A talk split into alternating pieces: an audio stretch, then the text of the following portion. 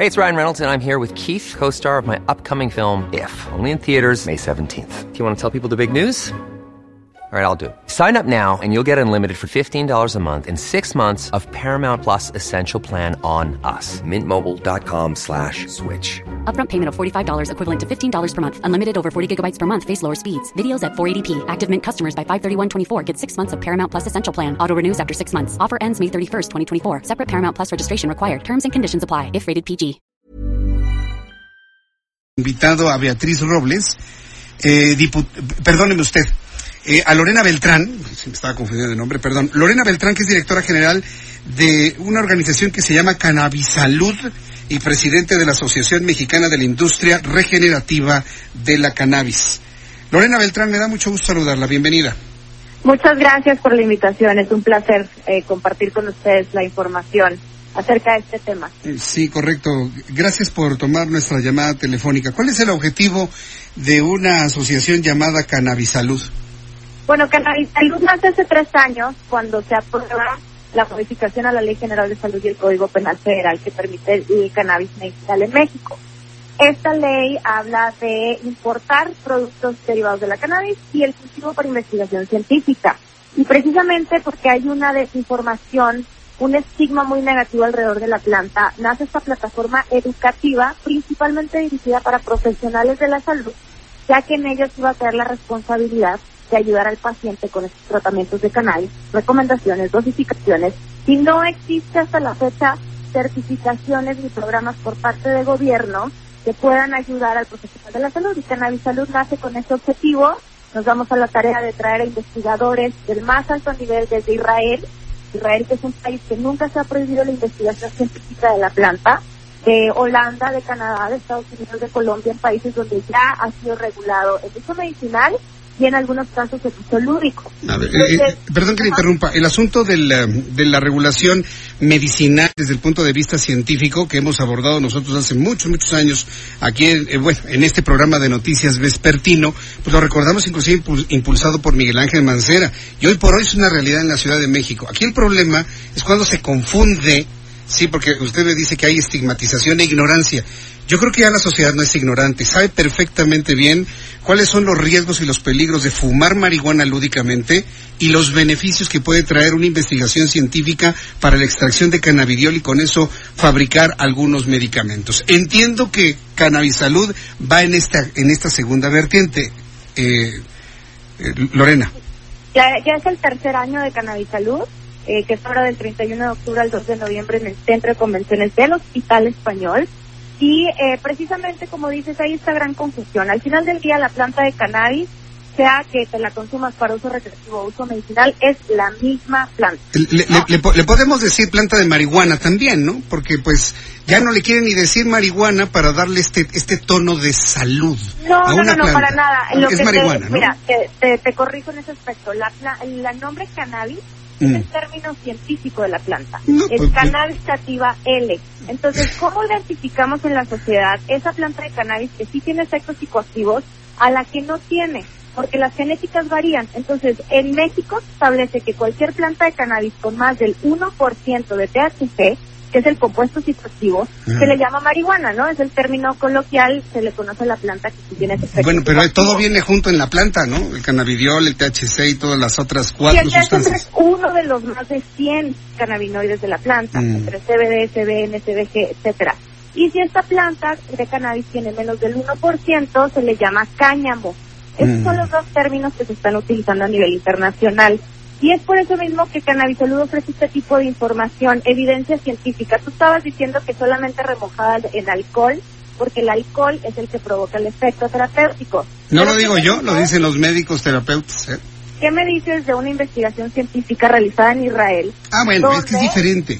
A ver, perdón que le interrumpa. Es que eh, son, son cosas distintas. Y a mí lo que en realidad no me gusta es que piensen que los comunicadores y los periodistas no sabemos nada. Hemos hecho investigaciones y entrevistas a lo largo de muchos años sobre esto.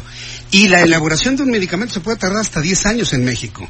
Hoy nada ver, más se es un pueden medicamento importar. farmacéutico, sí. Sí. porque ahí debe tener identidad Claro. de 5 o 10 años. Ahora, ¿qué me dices de un remedio herbolario? La planta de cannabis es una hierba.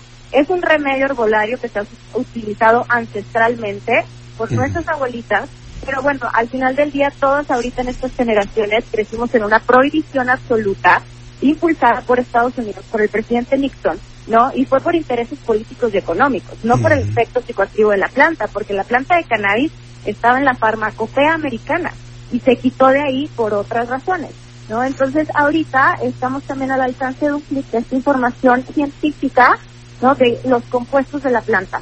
¿Por qué los seres humanos tenemos receptores específicos para cannabinoides? Desde ahí hay que partir. Si es para uso recreativo, para medicinal, estos cannabinoides van a los receptores de tus células para desinflamarlas. El problema del uso lúdico es cuando lo mezclas ya con otras sustancias. Imagínate estar borracho y aparte fumar marihuana, pues obviamente no es la mejor combinación y hace falta muchísima información, estoy de acuerdo. Bueno, eh, sí, falta mucha información y fumar marihuana por sí misma tiene efectos muy graves, sobre todo en los cerebros jóvenes. ¿eh? No, necesitamos, no necesitamos mezclarlo con alcohol, solito, ¿eh? Sobre todo en los cerebros jóvenes, ya quienes tienen 40 años, tenemos 40 años o más, a lo mejor tiene otro tipo de efectos porque ya tenemos ciertos asuntos ya resueltos. Pero vayamos al asunto medicinal, vayamos al asunto medicinal. ¿Cómo, ¿Cómo están promoviendo ustedes el uso del cannabidiol, que es la sustancia activa para esto, la que se ha descubierto, se cree finalmente que tiene algún valor terapéutico para llevarlo al ámbito de la salud? Claro, el CBD, como te comento, es uno de los 100 cannabinoides. Falta todavía investigar muchísimo sobre los demás. Se habla del CBD porque es uno de los que predomina en, la mayoría de, de las genéticas de cannabis, incluyendo CBD y THC, ¿no? Pero el CBD, pues obviamente es un poco más aceptado porque no tiene ese efecto psicoactivo y también tiene esa función terapéutica. Eh, al igual, el THC depende cómo lo administres. Es por eso que es tan importante que los médicos se eduquen y se certifiquen, porque bien dosificado, el THC incluso encapsula células cancerígenas, entre otras cosas. Pero como dices, el cannabidiol también es una tendencia ahorita a nivel internacional, se le está poniendo CBD hasta la salsa de los tacos, ¿no? Entonces, también hay que tener mucho cuidado con todos los productos que hay en el mercado, porque a pesar de que no es psicoactivo el CBD, también tiene ciertos efectos que no se sabe administrar. Por ejemplo, en epilepsia o en autismo, ¿no? Eh, eh, la cantidad de CBD también puede afectar o beneficiar. Entonces, imagínate, es mucha la información que no se ha dado y que es básica para poder administrar este tipo de tratamientos.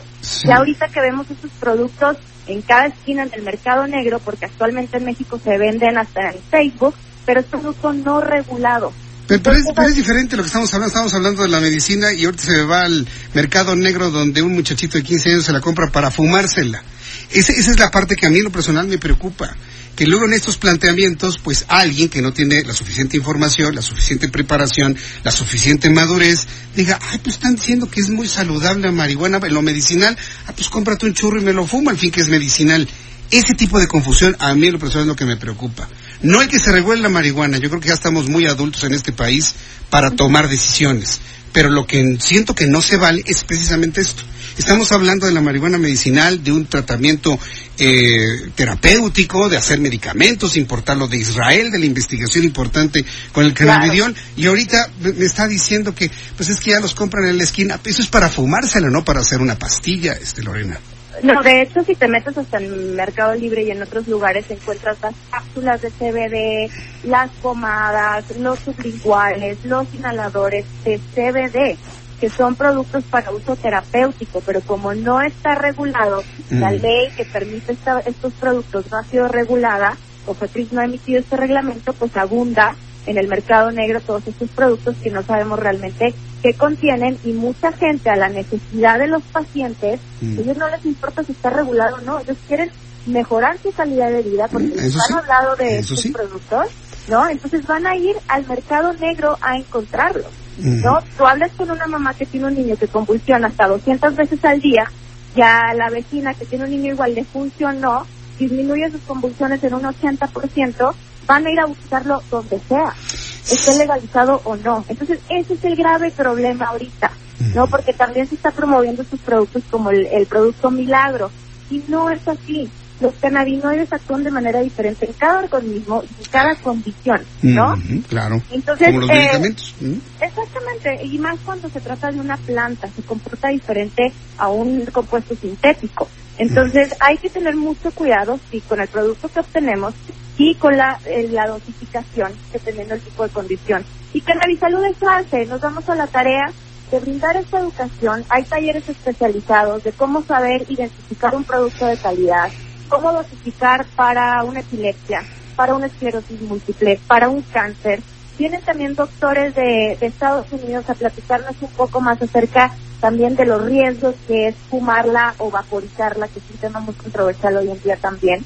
¿no? Entonces los invitamos a, que asistan principalmente los profesionales de la salud eh, este 31 de octubre y 1 de noviembre, ¿no? Porque aparte vamos a tener una clínica temporal se van a otorgar 250 consultas gratuitas con especialistas ya certificados en tratamientos de cannabis para ver si su condición es apta para estos productos. Pero ya estamos hablando de investigación fase 1, fase 2 en distintas enfermedades. Esto nos ayuda también a apoyar un poco más al médico, ¿no? A abrir su panorama y, acercarse a aprender de este tema, porque si ya no es si se regula o no, aquí es cómo se va a regular este producto. Precisamente entre hoy y mañana, y el Senado cumple con los tiempos, se sube a votación el dictamen que presenta el senador Monreal y Olga Sánchez Cordero.